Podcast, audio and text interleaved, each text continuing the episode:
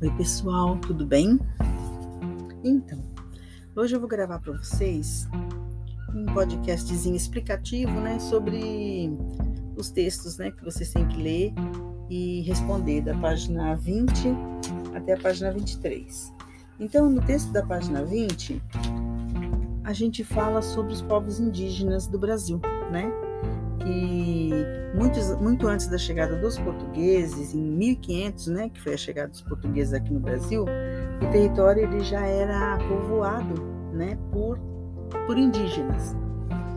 Então, quando desembarcaram aqui no início da, da colonização dos portugueses, né, vinham outros viajantes europeus também. Eles vinham de localidades lá da Europa, né, e eles foram responsáveis né, por elaborar parte das informações constituídas dos documentos, né, documentos escritos sobre a sociedade indígena daquela época. E aí o que acontece? Em muitos desses documentos, eles citavam, né? Eles falavam sobre a variedade de povos indígenas que já tinha aqui nessa terra, no Brasil e que viviam de, com costumes diferentes, modo de vida diferente. Que já tinha aqui nessa época. Né? Quando chegaram, já tinha diversos povos indígenas diferentes, que viviam de formas diferentes. Tá?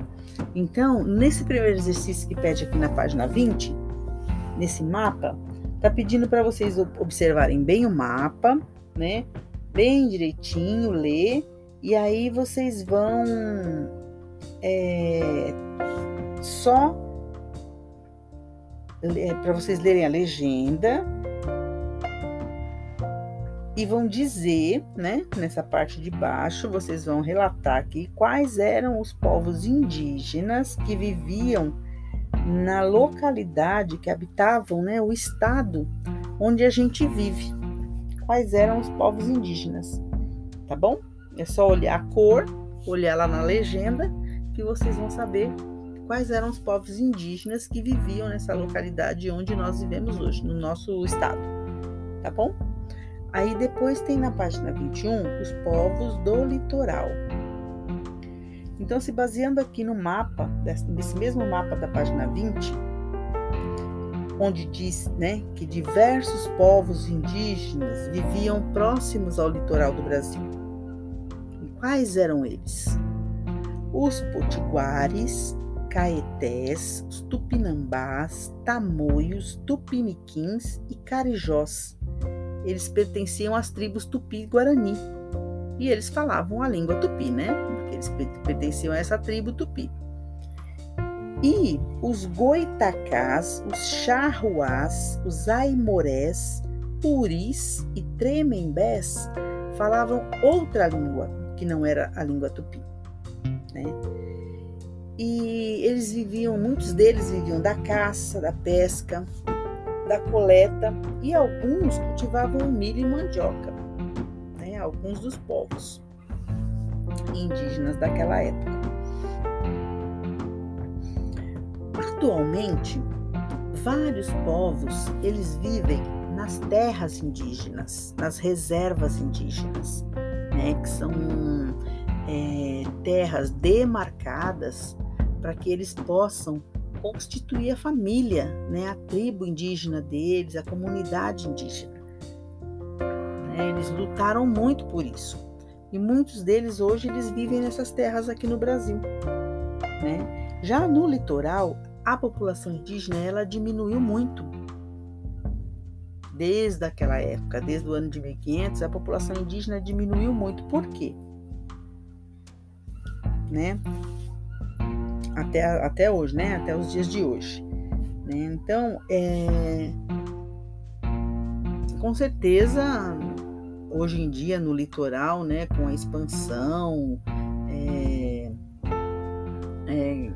com a civilização que, que, que, que é modificou muito, né? Modificou muito. Então, eles perderam espaço, na realidade, eles perderam espaço, né? Por quê? Porque tudo cresceu muito, tudo se modificou muito.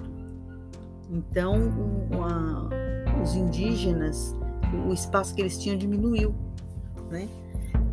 Aí vocês vão pesquisar fotografias das cidades, né, do litoral do Brasil e vão observar bem elas.